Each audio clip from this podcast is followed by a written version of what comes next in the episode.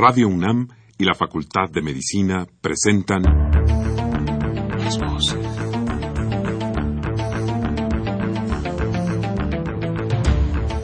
Voces. Las voces. Las voces. Voces. Las Voces de la Salud. Reflexión y análisis de las ciencias médicas. Acompáñenos.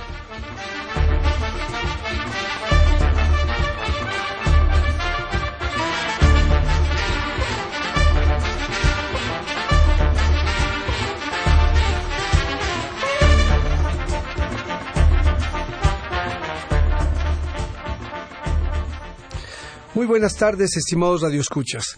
La Facultad de Medicina de la Universidad Nacional Autónoma de México y Radio UNAM tienen el agrado de invitarlos a que nos acompañen en su programa Las Voces de la Salud. Soy el doctor Eduardo González Quintanilla y el día de hoy para hablar de reflexiones en torno a la disidencia en la historia de la medicina. Para ello se encuentra con nosotros el doctor Andrés Aranza Cruzalta. El doctor Andrés Aranza Cruzalta es médico cirujano, maestro en estudios del arte y hoy es profesor del Departamento de Historia y Filosofía de la Medicina y la Facultad de Medicina de la UNAM. Muy buenas tardes y gracias. Hola, gracias, ahora me toca estar de este lado. Sí, yo sé. Como siempre, los queremos invitar a que se comuniquen con nosotros a través del teléfono 55 36 89 89 con cuatro líneas. Lo vuelvo a repetir: 55 36 89 89 o al 01 800 505 26 88. La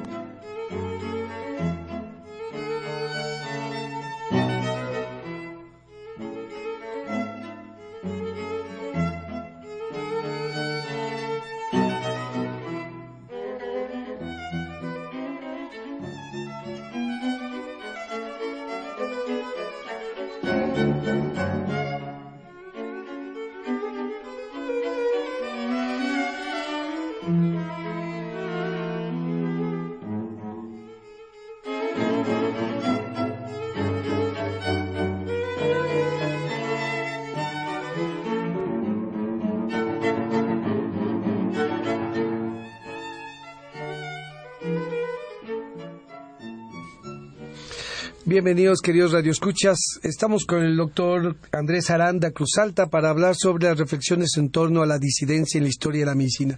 Y doctor, empecemos con la primera pregunta, que es ¿qué es la disidencia o qué entendemos por disidencia? Claro, si dentro del contexto de la historia de la medicina, desde luego, porque se pueden entender muchas cosas, es una palabra con muchas, bueno, por lo menos con unas tres acepciones por ahí, este, y a veces se utiliza mucho en el sentido de la disidencia en términos de militancia política, ¿no? Entonces, eh, sí creo que es muy pertinente la pregunta porque, eh, y aquí a lo mejor es la primera disidencia en torno a cómo se entiende la historia. Yo no entendería la historia, eh, la historia de la medicina, ni, ni en general diría ni las humanidades ni las artes, aunque entiendo que en algunos periodos de la historia eh, pues sí ha habido, digamos, estas formas militantes hacia la hacia ciertas historias, este y se construye eso que se conoce como la historia oficial, ¿no? Este y pues disidente sería aquel que no concuerda en, en mucho o en poco con esa con esa historia oficial. Sin embargo, eh, yo pienso y decía yo que sería la primera disidencia porque habría que ver cómo es que está construido esta- estas eh, estas lógicas porque eh, la la condición es esta. Eh, primero, ¿cómo se construye ese discurso oficial? Esa sería la primera de las, de las situaciones. Es, a mí me parece que en la actualidad estamos muy lejos de aquellas narrativas, digamos, muy unívocas, este, afortunadamente, diría yo, eh, y por lo tanto, pues no tendría uno que ser tan militante de las mismas, ¿no? Este, yo creo que la relación entre la historia oficial y las disidencias que pueda haber hacia el interior eh, es un fenómeno que ha ocurrido en muchas partes de la humanidad. Pero insisto, en el caso de la historia, pues no creo que propiamente haya una militancia o que se pueda entender así el día de hoy hacia un discurso oficial o hacia un discurso de la disidencia. Lo que tenemos es, sí, efectivamente hay discursos eh, que se han construido eh, desde las desde la propia historia de la medicina que eh, pues se van volviendo digamos las versiones oficiales de, de, cómo nos hemos representado el pasado de nuestra profesión.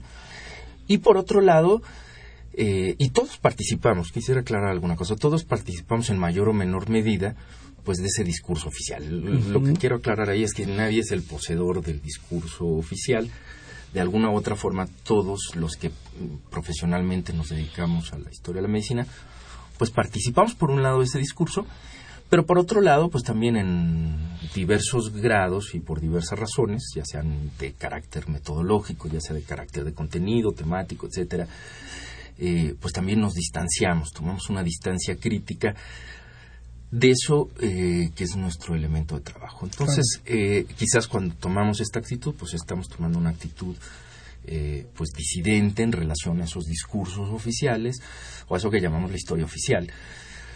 Y yo insisto, uno siempre parte un poco pues de los de los dos ámbitos o los dos ámbitos están siempre en un conjunto de cosas, ¿no? Este, no sé si, si esto aclare más o menos un poco. La disidencia, entonces, como lo entiendo, pues bueno, es inevitable. de cualquier eh, hay, hay formas de, sobre de todo en el mundo en el mundo actual no que o por lo menos como yo quisiera pensarlo también acepto que insisto habrá quien quizás no quiera pensarlo así pero eh, pues es muy difícil cuando uno lee o, se acerca a la historia o investiga la historia de, de la medicina en este caso eh, pues te encuentras cosas que son representaciones que se han transmitido, que son parte de esa historia, que nos dicen así, así pasó esto.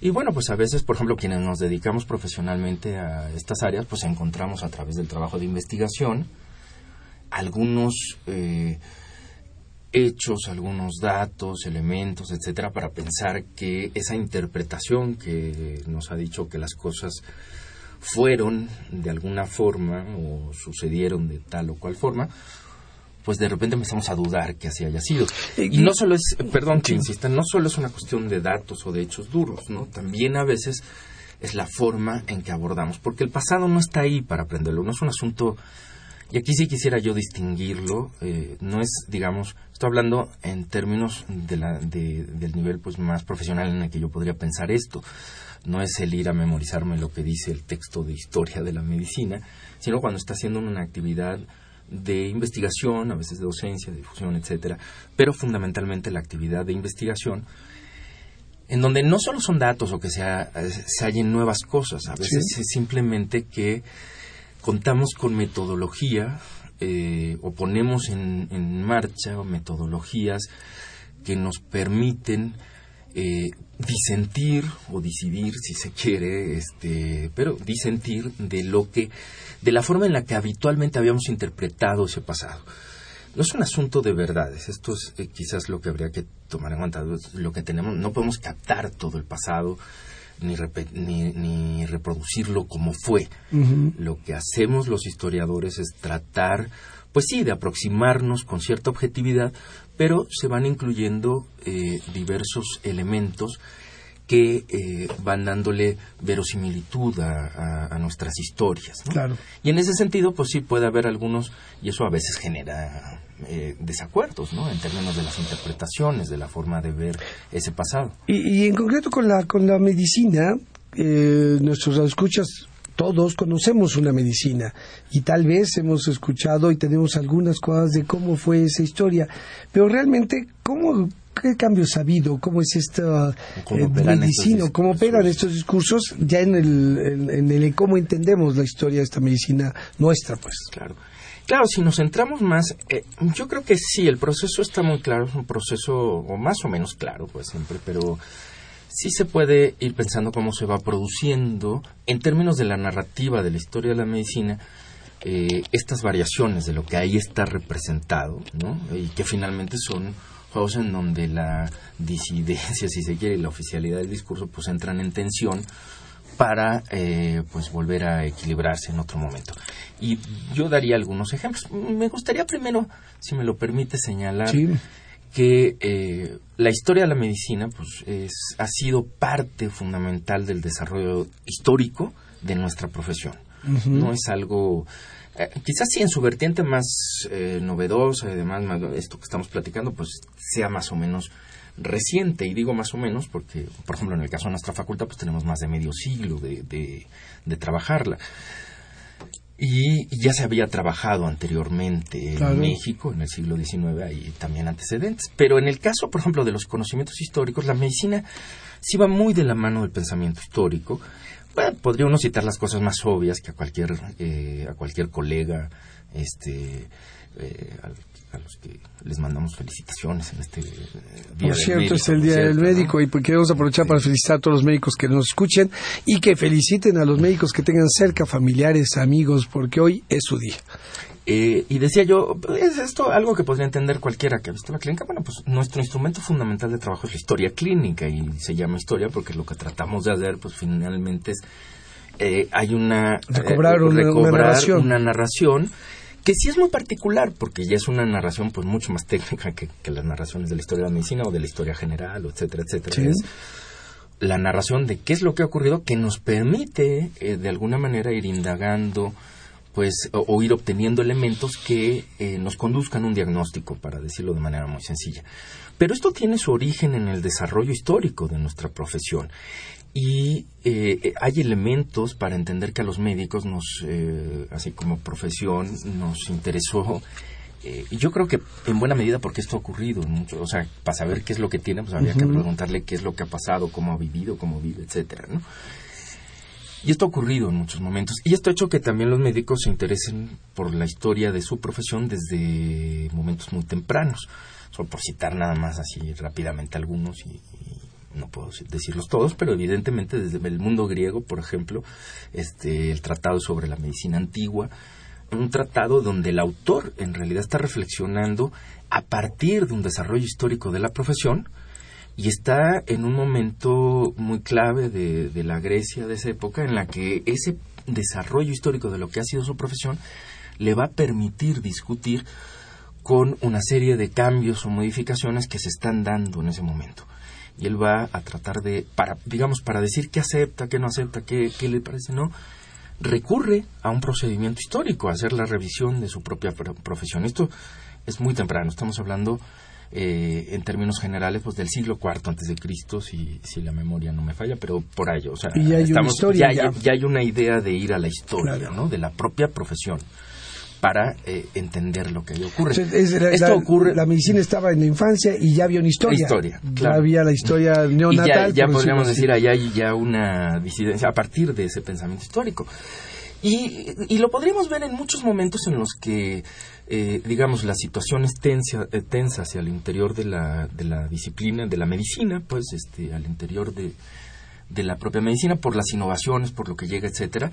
Y esto a veces, pues, vuelve a hacer que se tengan que revisar eh, con una mirada histórica muchas de las cosas. Eh, el otro ejemplo que se me ocurre, nada más para cerrar esta parte, podría ser eh, claramente, por ejemplo, el Renacimiento, ¿no? Con todos los cambios que introduce en términos sociales en el mundo occidental, europeo particularmente, pues hace que, por ejemplo, un autor como Valverde de Amusgo, ¿no? Que es este un anatomista que está siguiendo, mm, estudia y sigue muy de cerca el conocimiento besaliano, o sea, la gran revolución anatómica de la época, y los primeros capítulos que con la composición del cuerpo humano, es decir, eh, eh, otra vez aparece la idea de la historia. ¿Por qué? Pues porque eh, se están incorporando una serie de, de- yo me lo explicaría de la siguiente forma, se están incorporando en ese momento una serie de eh, conocimientos nuevos que vienen a dar al traste con la anatomía galénica, que no era cualquier cosa, eran eh, más allá de la valoración sobre la propia anatomía, que es muy importante el trabajo anatómico de Galeno, pero piensen que es ahí sí, si vamos a hablar de estas construcciones narrativas de oficialidades y rupturas y demás, pues son eh, prácticamente eh, 15 siglos, un poco, mm, 13 siglos, eh, que se dice rápidamente, pero échenle 13 cuenta, siglos, 13 claro. ¿no? O sea, 1300 años en donde esa teoría era lo que había funcionado. Entonces, ¿qué hace Valverde de Amusgo? Pues decir, pues tenemos que revisar cómo estuvieron las cosas y Claro. revisa la escuela la de Alejandría y revisa y nos da notas sobre sobre muchas cosas. Eh, eh, vuelve a recurrir a esto. Claro. Y una vez que se constituye ya como un campo de conocimiento, como eh, la medicina como tal. Eh, ¿Cuáles son los eh, paradigmas, los nuevos, las ideas que realmente van construyendo esta, este campo y que lo hacen lo que es hoy? Lo que es hoy, sí. eh, y, además, eh, pues yo marcaba estos dos como para señalar, digamos, cómo se produce. Sí. Pero ya si nos vamos a la etapa más moderna y regresando, tratando de contestar esta última pregunta, pero retomando la que me habías hecho un poco Sí. antes, que es sobre estas, eh, estas disidencias hacia el interior de la misma historia. Bueno, el siglo XIX ya ven a ser la historiografía de decimonónica, tanto general como particularmente la historia de la medicina, ya ven a ser una historia de la medicina, pues ya este, muy Oficial. profesionalizada, muy oficializada, lo que se quiera, que se construye, eh, un discurso que, que, que se construye y se narra pues, en Europa, fundamentalmente, en, en principio, aunque ya señalaba yo que aquí hay algunos intentos, y aquí es, digamos, lo que nos puede ir explicando estas dinámicas que se dan hacia el interior. Porque decías, hablabas y decías, bueno, sí, nuestros radioescuchas conocen algo de la historia de la medicina o conocen lo que es la medicina, etcétera. Sí, pero también tienen otras experiencias. Yo creo que muchos de nuestros radioescuchas, por ejemplo, pues tienen la experiencia de saber qué es el empacho, por decir alguna cosa, un elemento fácil. Y esto no lo encontramos en nuestros libros de medicina. Esto normalmente no lo encontramos ni en los libros de pediatría, ni en los No, libros de... en los registros de muerte y enfermedades de la época. este, ¿Y qué ocurre, por ejemplo, con, con esto que puede ser un ejemplo que, que, que a todos nos, nos queda muy cerca? Pues sí, efectivamente conozco el discurso de esa historia, entiendo lo que están contándome, y a veces, ¿qué es lo que contaba esta historia eh, hasta hace algunos años? Pues contaba la historia de los grandes descubrimientos de los médicos, un poco lo que he dicho, ¿no? Bueno, pues hay un autor en Grecia que hizo esto, este, de repente hasta se borraban todo un montón y decíamos, pues Hipócrates escribió tal cosa, o que si Besalio en el Renacimiento, que es el otro. Entonces se va construyendo una serie de personajes que fueron haciendo cosas que hoy en día pues son muy importantes para entender por qué hacemos muchas cosas. ¿no? O sea, hoy les, ha- les hemos dado valor con el paso del tiempo a los descubrimientos, a las invenciones, etcétera. Pero yo mencionaba lo del empacho porque eh, justamente también tiene una historia, por ejemplo. Y entonces aquí es justamente donde estas eh, otras versiones empiezan a cuestionar a la versión oficial. No es posible que se crea que la historia de la medicina pues ha sido haya comenzado en el siglo XIX este y haya sido una historia nada más de grandes personajes que hicieron todo bien y descubrieron muchas cosas que hoy no son muy útiles, ¿no? Este a los médicos. Como médicos esto quizás es lo que más nos importa, porque, porque de alguna u otra forma es lo que vemos más cercano. Eh, cuando nos estamos formando, por ejemplo, pues es- esto es lo que estamos aprendiendo, entonces de repente llegar a una clase y que se nos refuerce el conocimiento histórico de todos esos conocimientos que estás aprendiendo a profundidad, pues fueron estos los personajes que vivieron, hicieron y demás. Sin embargo, eh, eh, esa narrativa histórica que yo diría más o menos fue la que aplicó, yo diría que quizás hasta la década de los 60, 70, después en los 80 hay otros esfuerzos, pero desde los 60 se pueden ir de- detectando pues algunos esfuerzos en términos generales que pueden ser bien ubicados. Pienso en el maestro eh, Gonzalo Aguirre Beltrán, por ejemplo, que no solo hace la antropología médica o, o escribe sobre antropología médica, sino que se interesa tanto, siendo médico, se interesa tanto en la antropología que le va a estudiar, fundar el INE, ir a hacer una serie de estudios sobre Veracruz y demás, ya no solo sobre problemas médicos, sino sobre la cultura. ¿no? Claro. Fíjate que con el empacho precisamente es eh, curioso cómo van cambiando precisamente no solamente los conocimientos, sino efectivamente la historia de las enfermedades. Yo en- encontré en algún momento que en, en Tlalpan, revisando los libros de, de, registro de muertes y enfermedades, encontraba, no recuerdo los años, seguramente por en los 50, 40, 30, se encontraba el empacho como causa de muerte empacho, seco y húmedo además. Y un año, sí, en específico, a partir de ese año no volvió a aparecer la palabra empacho en ningún diagnóstico, que para mí era como sorprendente. Así que efectivamente hay estos, estos casos y estas de las disidencias que, que nos has hablado, ¿cuáles son tan importantes que hoy impactan en nuestra forma de ver, de sentir, de aprender o de concebir la medicina? ¿Cuáles son las disidencias que realmente han impactado o que, o que siguen siendo el interjuego, aunque sean disidencias y no el discurso oficial? Pues a mí una muy importante que ya creo que estoy señalando y ya estamos entrando en sí. es precisamente esta de la antropología médica, ¿no?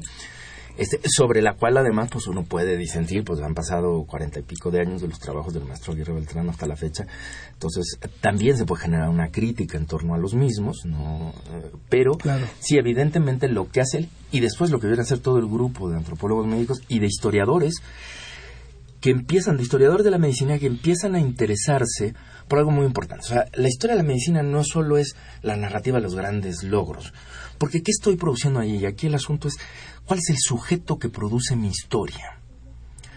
Cuando nosotros hablamos solo de los grandes logros, pues parecería que un médico solo se ha realizado en el momento en que eh, pues pueda hacer un descubrimiento de estos maravillosos que lo incorporen pues ahí en el, en el arsenal del panteón en el sentido no de, de- de cementerio sino en el sentido Sí, griego sí, del sí, término ahí donde están los- los, las divinidades no para para que sea reconocido por, por la historia. Pero bueno, efectivamente, y no solo en México, en México yo creo que el caso muy importante es este de la antropología que nos dice, bueno, pues es que hay otras enfermedades. Y paradójicamente lo que estás diciendo, por ejemplo, el empacho y demás, justamente por este reconocimiento, pero por esta necesidad también de que esté representado, y, y aquí se van dando estos juegos de lo que está contenido, lo que puede estar representado, ¿no? Y las formas en que se representan. Hoy en día, pues eh, el empacho como otros síndromes de filiación cultural, que es como se conocen a estas enfermedades, que si bien no son aceptadas porque no se producen en, toda la- en todo el mundo, sino que se circunscriben a ciertos ámbitos culturales, inclusive organismos pues que, re- que regulan este nuestro ejercicio como la OMS los ha tenido que incorporar a sus propias clasificaciones. El CIE-10 este incorpora síndromes de filiación cultural y si no estoy equivocado pues incorpora el empacho entre ellos no este es un juego pues algunos están otros no están. La forma en que están eh, yo no, no lo tendría claro, pero probablemente en- a lo mejor en el CIE-10 no encontramos esta distinción que hacías tú entre empacho seco y empacho húmedo. Pero nuestras, o sea, la- nuestras o algunas de nuestras bisabuelas, para tampoco tratar de Oh. englobar todo, algunas de las bisabuelas, abuelas, vecinas, etcétera, o nosotros mismos, o sea, de repente encontramos y encontramos estas distinciones. Pero fíjate que es curioso, pues, y creo que la distinción entre lo oficial y, y la disidencia tiene que ver con esto. En cuanto es oficial, aparece en estos documentos. Deja de ser oficial como tal eh, y desaparece, pero sigue eh, eh, actuando.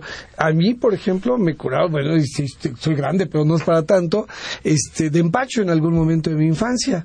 O sea, ya no aparecía ese en los documentos, pero todavía culturalmente seguía siendo eh, el mal de ojo pues ve al mercado de Sonora y hay para el mal de ojo que no es oficial, pero hay una, una, una historia ahí es de oficial las hasta cierto punto, porque ahí es el problema de ir revisando esto. Por eso mencionaba yo lo de las clasificaciones. Sí, porque sí, inclusive que un organismo, vamos, que, que genera el CIDS, hay que, no hay que perder de vista que es una clasificación, es la, clasifi- la clasificación La oficial, Así es. que rige al mundo de, de la medicina, Sí. de nuestra medicina. No estoy hablando todavía de que haya otras prácticas. Y ese regir al mundo de la medicina, donde se dice, bueno, es que así tiene usted que reportar como médico eh, sus diagnósticos, eh, nos abre una posibilidad. Desde la década, si mal no recuerdo, desde los 70 más o menos se incorporan, por ejemplo, algunos de estos síndromes de filiación cultural. Entonces, aparecen ya no es historia.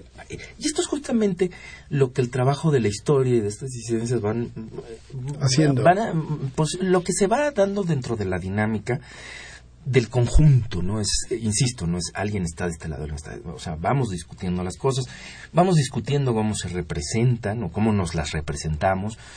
Y ese empacho, entonces, por ejemplo, el empacho pues tiene una historia. Y una historia, el caso particular del empacho del mal de ojo, eh, que hoy aquí siguen existiendo, tampoco es una historia exclusivamente eh, mexicana, ¿no? Este, tiene sus referentes europeos, porque tampoco habría que pensar que en Europa no aparecen Ah, estos claro. síndromes. Sí, de hecho, son estos dos particularmente se importan de, durante la, por decirlo de alguna manera, este, eh, durante la, la conquista. conquista. Sin embargo, adquieren características muy peculiares eh, justo por el proceso o por el encuentro. eh, Hay un eh, sincretismo eh, también eh, ahí. en el, claro, en el que también se produce ese intercambio cultural Sí. y la forma en la que se entiende aquí y la forma en la que, que circula, en algunos casos, pues varía eh, de lo que en Europa se le es, es reconocido, inclusive en tiempos muy cercanos en, en términos históricos. Y después va a variar también en la medida en que esto es reconocido o no, eh, digamos, como un ámbito social, o, o la, la fuerza que tiene en la sociedad, ¿no? El que hoy, pues todavía, este, aquí sigamos, qué tan fuerte es, digamos, que se sigan haciendo estos diagnósticos, en qué medios, en qué lugares. Vamos viendo que también nuestra sociedad cambia, como todas, y a lo mejor en algunos ámbitos, pues esto ya no parecería más Dejó que de mero folclore, Sí. este, pero en otros no es folclore. No es folclore, es la realidad, así lo viven, y además así se curan y así se enferman, y así, se llegan. mueren. Y, y aquí viene un asunto que es muy importante, y así nos llegan a la consulta. Sí. Y aquí la importancia de entender estas, eh, por lo menos estas disidencias que estábamos marcando, de las marcadas de Eh, este que, esta, sentido. que esta frase que dijiste, o este síndrome, me parece muy interesante, este síndrome de filiación cultural, me parece importante porque creo que tiene, tiene razón, doctor Aranda. Eh, al final de cuentas nos llegan, los vivimos, los conocemos, los atendemos al final, y entender que eso es una parte importante de cómo se eh, conjunta las realidades y las enfermedades eh, y cómo se viven, eh, es importante de saberlo. Sí, ahora tú lo estás diciendo desde una perspectiva que es, que es, que es bastante abierta y me, me agrada. A veces, bueno, nos llegan, nos vemos, los entendemos y entendemos lo que es esa enfermedad.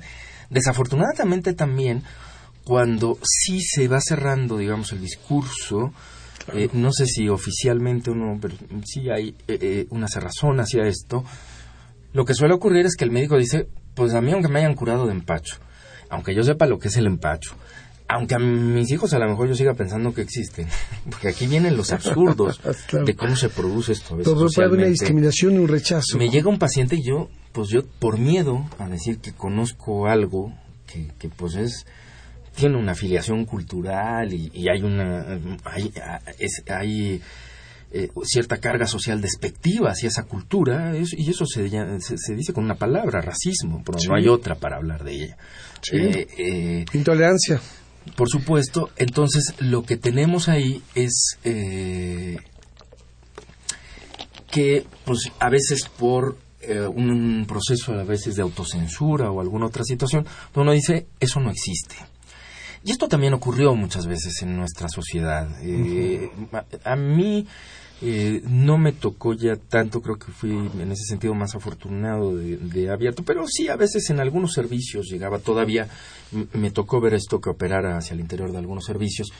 Pero además está pues la narración de médicos eh, que ejercieron antes que yo, este, y están sus testimonios eh, orales. eh, no, no sé si los haya escritos o no, pero me parece que tienen también mucho Valor, valor, claro. tienen un valor histórico para reconstruir esto, en donde, bueno, pues hablar de estas cosas estaba prohibido. Y entonces lo que se genera ahí, en vez de que la, digamos que se vayan incorporando las representaciones y vaya habiendo juego de decir cosas que a veces pueden ser muy sencillas y muy fructíferas, lo que ocurre es que pues yo niego al otro, a veces hasta teniendo que negarme a mí mismo, ¿no? Como decía yo hace un rato. Y entonces cuando esto ocurre, pues el paciente también aprende a callarse. ¿Qué le pasa? Pues no sé. Porque si le digo lo que yo sé, a lo mejor usted se enoja, porque a veces la reacción de estos, o sea, cuando, cuando se vive bajo estas circunstancias, la reacción del médico no es de esta apertura, de preguntar qué le pasa y si me dice el paciente, pues mire, tiene chincual o tiene mal de ojo o tiene cualquier otra cosa, pues decir, bueno, pues a ver, este, vamos a revisarlo y vamos a ver si su chincual es chincual o si, o si yo le puedo dar otra lectura a ese mismo chincual. Y finalmente vamos a hacer lo que nos ha reunido, o vamos a tratar de, de hacer lo que nos está reuniendo en un momento determinado para estar aquí, que es eh, pues buscarle una solución al problema, llamémosle como le llamemos. Eh, en el caso del- de, eh, lo que ocurre muchas veces es que hay un silencio y entonces el paciente ya no quiere hablar y nos dice, pues ¿qué le pasa? Pues no sé. Y eso sí es que llega con nosotros. Y nosotros tampoco queremos este, que nos digan eso. Y a veces eso es la reacción, porque eso sí, la, el- la ecuación no es pareja. Suponer que la ecuación entre el paciente y nosotros es pareja, eh, es pareja en cuanto al respeto, los derechos y demás, pero nosotros tenemos el conocimiento y él tiene la necesidad, él tiene eh, de ser atendido, ¿no? En última instancia. Entonces, Pues a veces hay que llegar y decir, bueno, es que si trae bata blanca y está en una institución en pública, privada, lo que sea, pero son de estos que no me va a regañar porque para él el empacho no existe. Y eso es lo que ocurre finalmente, porque tienes, tienes mucha razón, doctor Aranda, cuando nos dices, eh, cuando hay esta ignorancia, lo que ocurre es un rechazo, una intolerancia a esto y los pacientes pueden sentirse precisamente discriminados en su propio saber. Cuando tienes razón, cuando la, la consulta no termina siendo el encuentro de dos gentes que saben sus propios conocimientos, dos expertos en su propia área, y a veces los pacientes son eso, expertos en su enfermedad, en su conocimiento, en su historia de cómo hacerlo. Por eso me parece muy importante esto, porque a lo mejor ahí está la primera disidencia. Los médicos eh, no aceptamos una disidencia de conocimiento alterno diferente al nuestro. Vamos a regresar con esto, doctor, tenemos un receso.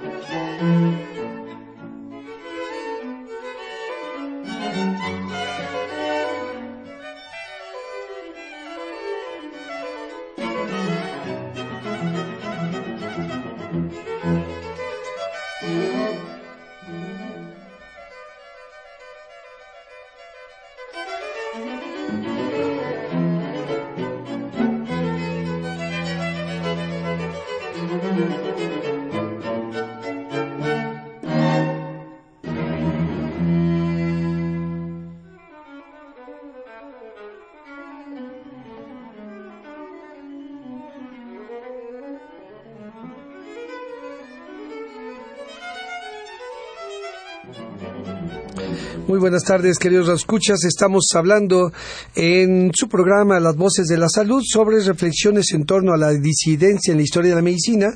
Lo estamos platicando con el doctor Andrés Aranda Cruz Alta. Y tenemos, doctor, una este, pregunta, una pregunta de nuestros, un comentario y una pregunta de nuestros radioescuchas. Se la, se la voy a leer. Es del señor Francisco Bravo. Y él nos dice: hubo un médico, José Joaquín Izquierdo, quien escribiera el libro Montaña y el origen del movimiento científico. Aquí se dedica a dejar mal parado al médico y naturalista del siglo XVIII, José Longinos Martínez y Garrido. Sin embargo, la historia actual está reapreciando a este médico y naturalista. Nos hace una pregunta. En la Facultad de Medicina se encuentran en sus archivos los exámenes que el protomedicato le hizo a Longines. Bueno, la pregunta eh, específicamente, eh, es decir, que no sé, eh, lo que sí sé, que puede buscar cualquiera que esté interesado, lo que sí tenemos en el archivo de la Facultad de Medicina es una de sus secciones, es precisamente la documentación del protomedicato. este, eh, entonces sería cuestión, no me sé los- todo el archivo de memoria como ningún, ninguno de los que nos dedicamos a la historia profesionalmente, pues la conocemos de memoria. Eh, y eso es lo que hace, claro, lo, lo que la hace más interesante. Claro. Pero efectivamente sí está ahí una sección dentro del archivo que corresponde al protomedicato y ahí sería cuestión que quien estuviera interesado pues se acercara al archivo para eh, preguntarle a los expertos que los están atendiendo ahí sobre la posibilidad de que existan estos documentos que les interesan dentro, dentro del archivo. Supongo que habría que buscar en esa, en esa sección y es- podrían estar, ¿no? Este, Claro. Si se tienen sí. los del protomedicato, seguramente. Y si hubo una acción, Eh, es probable. sí, eh, podrían estar, pero no, no lo sé, pero sería cuestión de acercarse allá. Claro. Y hace rato hablábamos un poco de estas eh, otras decías, sí, voces. yo, yo quisiera, eh, decías de la discriminación, perdón que te interrumpa, porque quisiera terminar. Creo que planteaste una parte que es visible, que más o menos nos estábamos imaginando, Y bien señalabas tú, bueno, pues esto es lo que hace que de repente el médico discrimine al paciente porque no aceptamos, nos cerramos, digamos, a entender esto que es parte de nuestra cultura o de la cultura donde estamos ejerciendo. Podríamos no ser eh, necesariamente parte completa de esa cultura, pero estoy ejerciendo en un sitio como médico y pues ahí se tienen estos elementos. Pero el problema de repente puede ser hasta más grave, se puede eh, cerrar el círculo más grave, porque en mayor o menor medida, decíamos, pues participamos también de esto. Entonces yo sé que existe, de alguna manera sabemos que existe el empacho, podemos saber más o menos su historia, más o, estar más o menos de acuerdo, porque tampoco es eh, sus representaciones no son tan constantes como las de las enfermedades que nosotros describimos por sus características culturales. Pero fíjate, la discriminación no es solo con el paciente. Yo niego al paciente, él se calla, pero después viene otro momento eh, que uno puede imaginarse. ¿Qué dice el paciente cuando sale? Porque, o sea, yo me callo porque el médico que está aquí me va a regañar si hablo de empacho. Pero cuando salgo de aquí, pues me voy a hablar de empacho con los que sí entienden del empacho. O sea, a final de cuentas esto, pues no se traduce más que de una forma muy sencilla que es, eh, pues no hablo con este porque en última instancia si se quiere también plantear hay una discriminación, puede haber una discriminación del otro lado, pues no hablo con este porque este es un ignorante. O sea, si él me regaña porque el, el empacho no existe y el empacho existe y lo vemos para, o sea, existe, lo vemos todos y inclusive ya hasta la OMS me lo reconoció y no existe, pues lo único que uno termina haciendo como paciente pues era darse la media vuelta e irse a hablar con quien sí entiende de estas cosas y dejó al otro ahí en un dejar que es un dejar tachándolo de ignorante en el menor de los, de los casos, ¿no? O sea, ¿cómo puede ser que no sepas? Y esto creo que es lo que es muy importante en relación con la historia que estábamos contando. O sea, solo ensalzarnos como sujetos los médicos y los grandes descubrimientos, que es una parte fundamental, pero sería una historia limitada. Luego, si este tacha al otro de ignorante, pues es porque este no ha podido incorporar en su historia y en su entendimiento todos estos otros elementos que son parte de su sociedad. Pero el resultado final es más perverso, porque ya una vez que uno y otro se tacharon de lo que quiere el médico y paciente, al final lo que estamos cancelando es nuestra nuestra propia la discriminación en última instancia sobre nuestra propia cultura lo que rechazamos es el encuentro de lo que supone que está que estamos buscando que es el encuentro del médico y el paciente. o, terminamos y rechazamos lo que somos en última instancia. Y eso sí ya me parece muy grave rechazarlo de esa manera con eso no quiero decir que uno tenga que aceptar todo al respecto, ni, no, pero, por lo menos poderle darle un, espacio. Un espacio, hasta, por ejemplo, yo siempre he dicho que el médico se construye y, es eh, valorado por su saber. Entre más sabe es mejor, porque se le busca por eso, porque sabe. Pero creo que también en este sentido es muy valioso el no saber. El no sé y respetar esa parte, sí, saber que uno puede no saber ese espacio, eso, pero poderlo este, entender, aceptar como un desconocimiento propio, ¿sí? más que como una intolerancia, un rechazo total. Porque además pasan de fenómenos muy curiosos. Ahorita que decías esto, solamente recuerdo esta anécdota eh, de un médico que efectivamente, mm, eh, oncólogo, que daba una plática muy bonita que se llamaba este, Esperanza.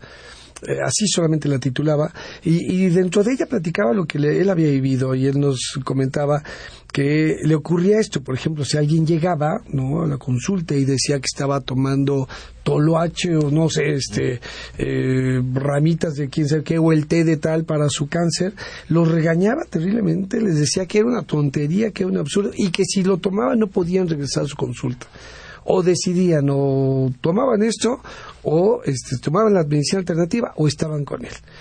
Este, y los corría realmente de su consultorio. El, el hecho es que él le da cáncer, bueno, un diagnóstico de cáncer este, prostático importante y bueno, empieza su tratamiento, pero en un momento dado el postrado, llega una tía y le dice, tómate este tecito que curó de cáncer a, mi vecino tal. Él pues, no dijo nada, a la tía dejó el tecito ahí, terminó tomándoselo. Y después tomándose otras cosas y poniéndose otras cosas y decía, él se, se reprochaba a sí mismo su actitud previa y decía que al final el tecito y esto lo que le devolvía era esperanza ¿sí? lo que le daba la esperanza a la mejor. Entonces, qué curioso esto que decías, pues no, rechazamos esto y rechazamos tal vez una cultura en la que estamos.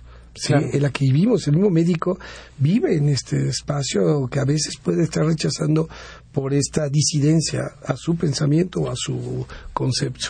Y un poco eh, ampliando la, la actitud puede llevarte a diferentes circunstancias. También depende qué tan abiertos estemos para entender inclusive las dificultades que puede tener. Sin duda nos hablarán, si entramos a hablar de las plantas, que es otro de las Sí. que nos aporta la antropología, pues sí, también hay que entender que también, porque sean naturales, no son inocuas ni nada, tienen toxicidades, tienen y a veces de algunas están muy bien ejemplificadas.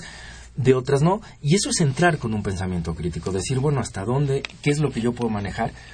Pero a veces las actitudes, por ejemplo, pueden hacer reportes interesantes. Yo recuerdo eh, haber leído, yo no lo seguí con mucha atención, pero recuerdo que en los eh, en los noventas el British Journal of Medicine le publica a un médico, un médico familiar, eh, un médico de la comunidad, un artículo sobre su experiencia en el, con el porque somos peculiarmente exóticos tampoco. Este, digo, no, no hay que fomentar Claro. eh, excesivamente nuestra Quiero decir que también pasa en otros lados. ¿Qué fue lo que hizo este médico? ¿Cómo lograr eso? Cuando pues hay una serie de restricciones para probar, no se cuestionar, digamos, el asunto ético de si hacerlo, ¿no? Lo que pasa es que él sabía que eh, en esa comunidad, lo sabía por, por lo que estamos hablando, porque pues yo aquí crecí y esto lo hacen todos, y lo hace la gente de manera eh, habitual. Cuando tienen eh, migraña, pues se toman el, el té de, de esta hierba de Santa María, y eh, que entonces él no lo receta, pero él sabe que se lo toman, y entonces lo que sí se dedica a hacer es a revisar clínicamente, o sea, tomar un grupo grande, revisarlo, y revisar, digamos, eh, el, el- el- eh, estar bajo en vigilancia, digamos, de los efectos, tanto del teo, ¿no? Y determinar dentro del grupo en términos muy cuantitativos y todo a cuáles les funcionó y no. No sé si haya habido más experiencias, si se haya reproducido, se sepa más, etcétera, etcétera.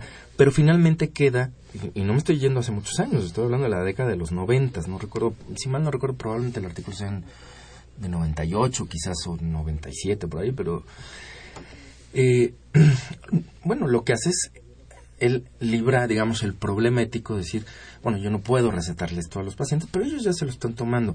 ¿Qué sí puedo hacer? Y aquí esta es la otra pregunta. ¿Cuántas cosas estamos dejando pasar de observar clínicamente lo que sí podríamos hacer precisamente porque nos estamos cerrando a preguntar estas cosas? Y, y a veces cosas que funcionen, pero también cosas que no funcionan, ¿no? O sea, el, el hecho de que hoy en día, por ejemplo, en nuestro país te va a traer el uso de la anís estrella en, los, en los infantes, pues se debe precisamente a que ha habido quien se interesó de decir, bueno, esto se usa cotidianamente, pero nos están llegando aquí y encontrar las relaciones que pudieran o no explicar este tipo eh, de, de saberes. Defectos.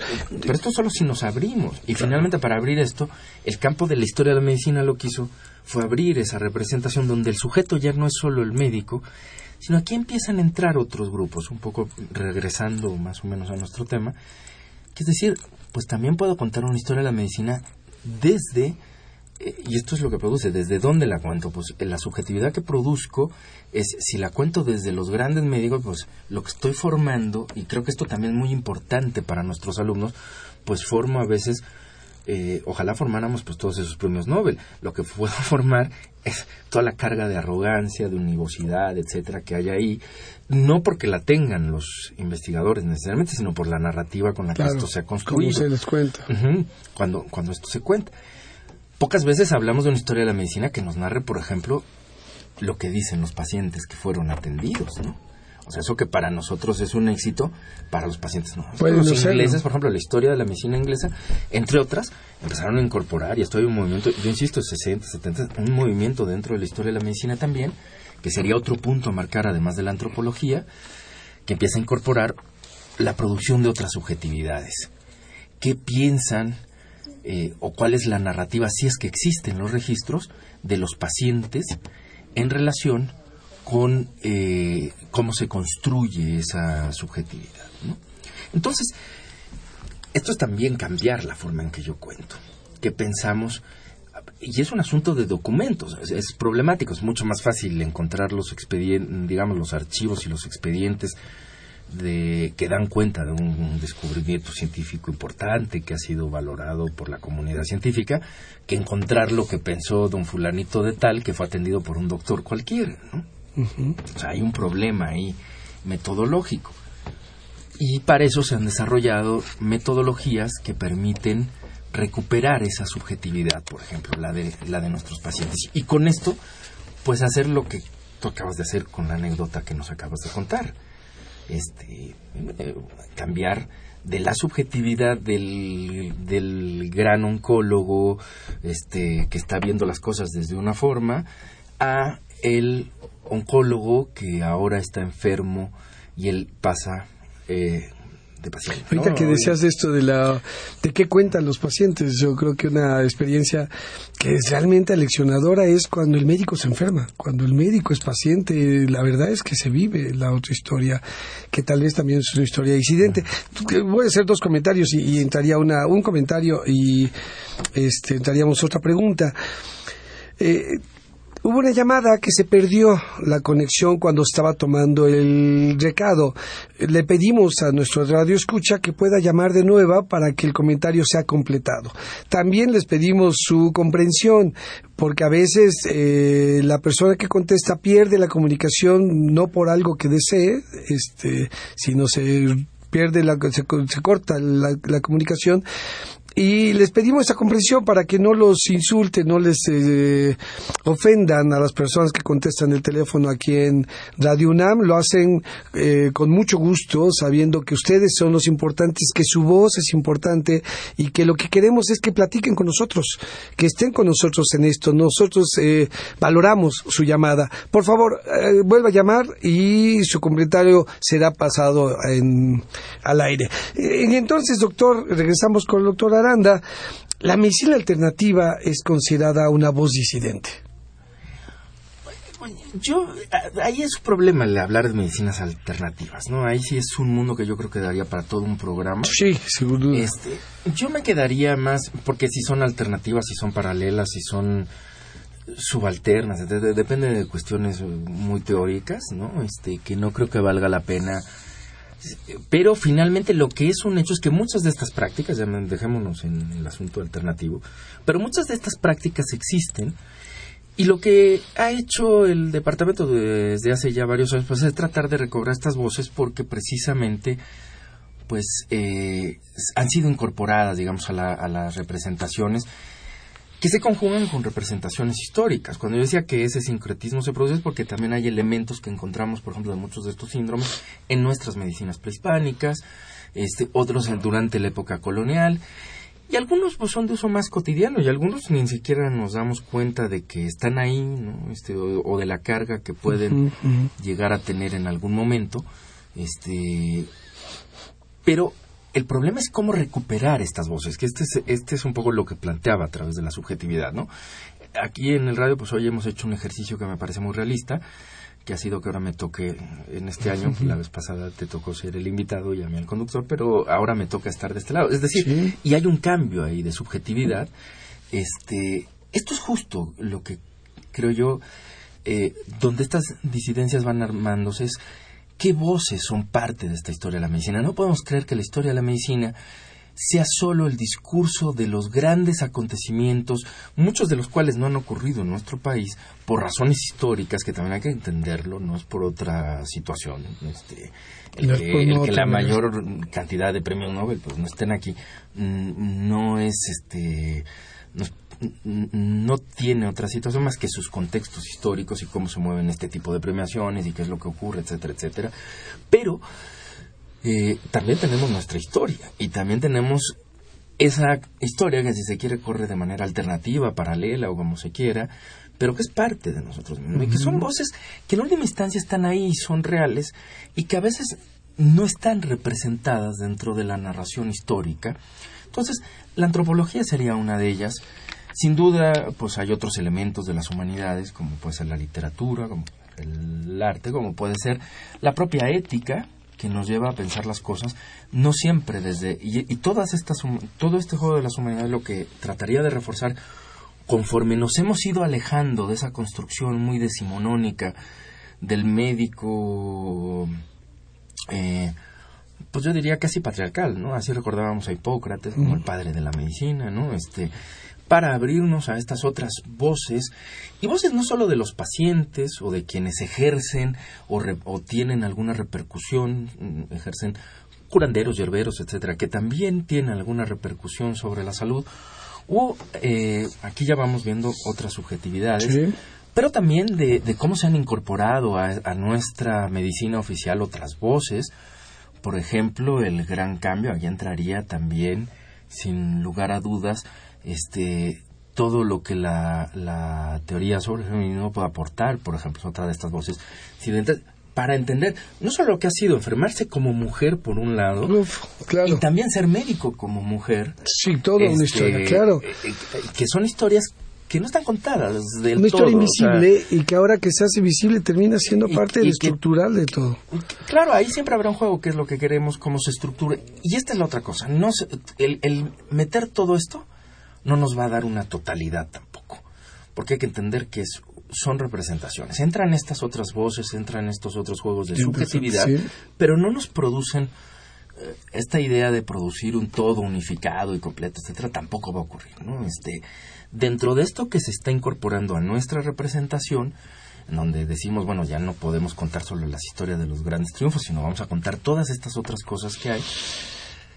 Pues para empezar, lo que incorporamos son grandes contradicciones, como yo creo que ya cualquiera se puede estar imaginando, porque no se vive igual desde el éxito del, desde el médico, desde la mirada del médico exitoso en su ejercicio, que del paciente que, Que fue ahí. que fue ahí, ¿no? Aunque le haya ido bien, pero finalmente el Siempre hay una sea, apreciación, una eh, subjetividad eh, claro, que ya por eso es ya, diferente. ya se vive de otra de otra forma no se vive igual como curandero no se vive igual eh, o sea el decir bueno que la, la OMS reconozca estos síndromes de filiación cultural bueno eso no resuelve todo un montón de cosas que están en torno a estos juegos de representación que se están moviendo constantemente Claro. y que necesariamente y hago hincapié en esto, van a producirnos contradicciones que son insolubles, que, que no se pueden solucionar de manera inmediata. Encontraremos soluciones quizás para algunas, porque algunas pues nos hemos entrampado y son cosas mm, a veces hasta ridículas.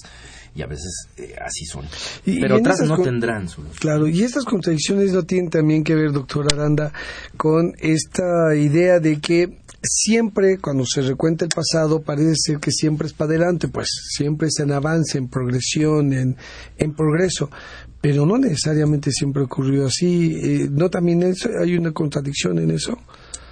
Eh, bueno, ahí no, no sé si estoy entendiendo bien la pregunta porque la pienso como... Creo que sí, pero la pienso a diferentes niveles.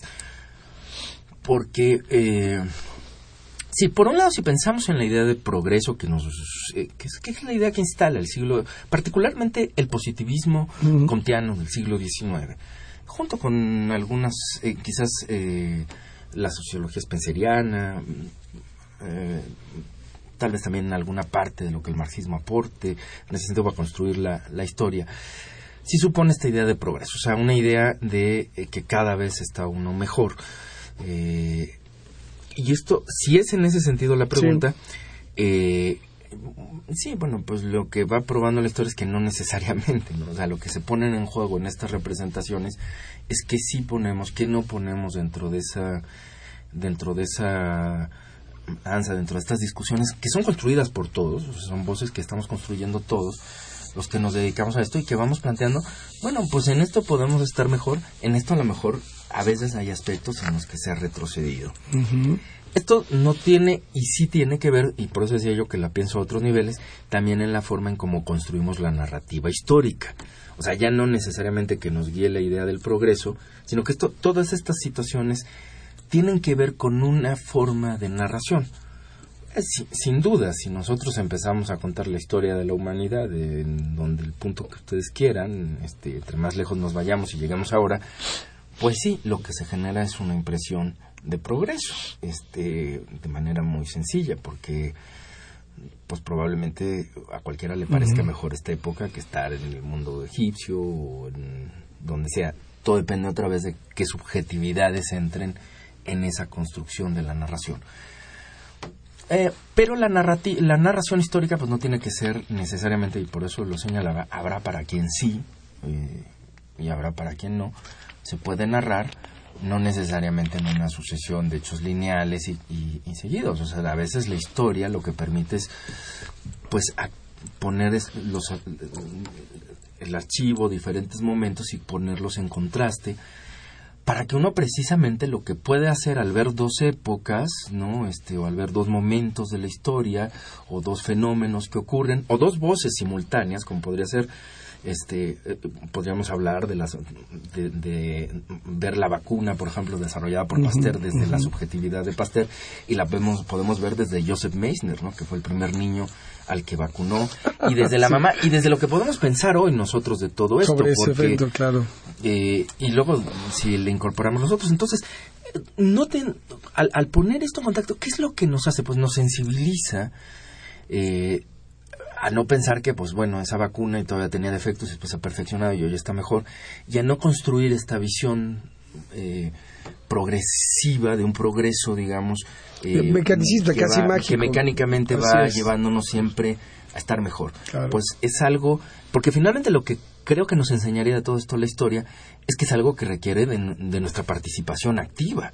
O sea, entender, y para eso aprendemos historia, y para eso aprenderíamos toda esta complejidad, para entender que también tenemos que estar alerta frente a todas estas situaciones, porque si nos descuidamos, lo poco, poco o mucho que hayamos ganado, pues de repente lo podemos perder.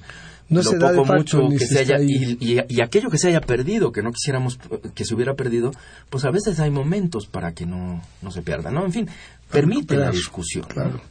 Que eso sería lo importante de este análisis sobre estas disidencias. Por eso el tema es eh, poderlas reflexionar, poderlas traer a la palestra, poder hablar de ellas, Claro. para poder eh, hacer esto que tú, que usted dice de recuperación, de, de saberes, de poder entender los contextos, los procesos y no darlo de facto, sino Ah. que tiene que ver con estas reflexiones.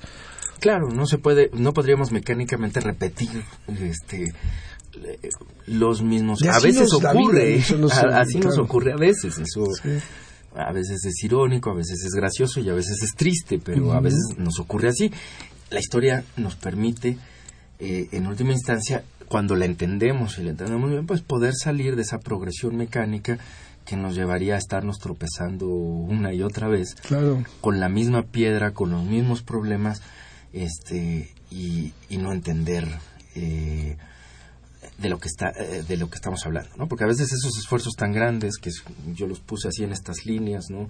Lo que aporta la antropología, lo que puede aportar la ética, una visión del feminismo, una visión de las humanidades en cuanto al cambio y construcción del sujeto, para resumir un poco, eh, podría darnos una todo esto en su conjunto eh, si nosotros lo, lo podemos hablar de quienes lo han desarrollado y cómo lo hicieron y podemos ser críticos con ellos pero si perdemos de vista el por qué y qué sentido tuvo que se hiciera todo esto podemos perder todo eso es algo que se pierde muy fácil ¿no? Claro. 40 50 años de esfuerzo para eliminar prácticas racistas, sexistas, eh, etcétera, dentro de nuestra medicina, eh, se pueden perder en un, en un chistar de, de dedos cuando no conocemos todo esto de lo que estamos hablando. Eh, Y, tal vez a modo de cierre con una reflexión final, este, voy a dar lectura a uno a un eh, comunicado más de nuestros radioescuchas. Les quiero agradecer a todos los que nos han llamado, al señor Alfonso Borja, eh, a la señora Berta Hernández. Les agradecemos su llamada y una llamada de la doctora Alicia Monroy Aguirre y nos dice, es necesario que a los estudiantes se les enseñe a comprender la comunicación y los términos que le dan los pacientes, como decir me duele la panza, que es el significado de me duele el vientre, así como explicarle a los pacientes los términos médicos que se les está dando. Yo diría que las humanidades en medicina, que, que no es por lo que nosotros, la mayoría llegamos a la medicina, este, rápidamente para cerrar, Sí. eh, nos las vamos a encontrar necesariamente. Yo, concuerdo con, la, con el comentario en el sentido de, la doctora Alicia. Creo que las humanidades médicas en este sentido, para cerrar, son el espacio en el cual el estudiante de medicina puede imaginar aquello que después va a vivir. Y no es lo mismo tropezarse en la imaginación que tropezarnos en la realidad. Mira, qué bonita frase para cerrar el, programa. Como siempre, les recomendamos platicar de esto con sus familiares, amigos. Díganles que lo escucharon aquí en las Voces de la Salud. Esta fue una producción de la Facultad de Medicina y Radio UNAM, a nombre del doctor Enrique Graue Bichers, director de la Facultad de Medicina, y de quienes hacemos posible este programa.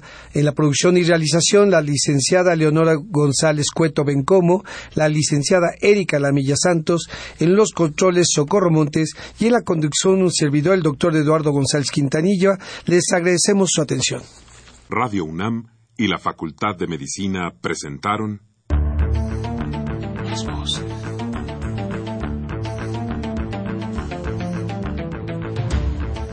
Voces. Las voces. Las voces. Voces. Las voces de la salud. Reflexión y análisis de las ciencias médicas.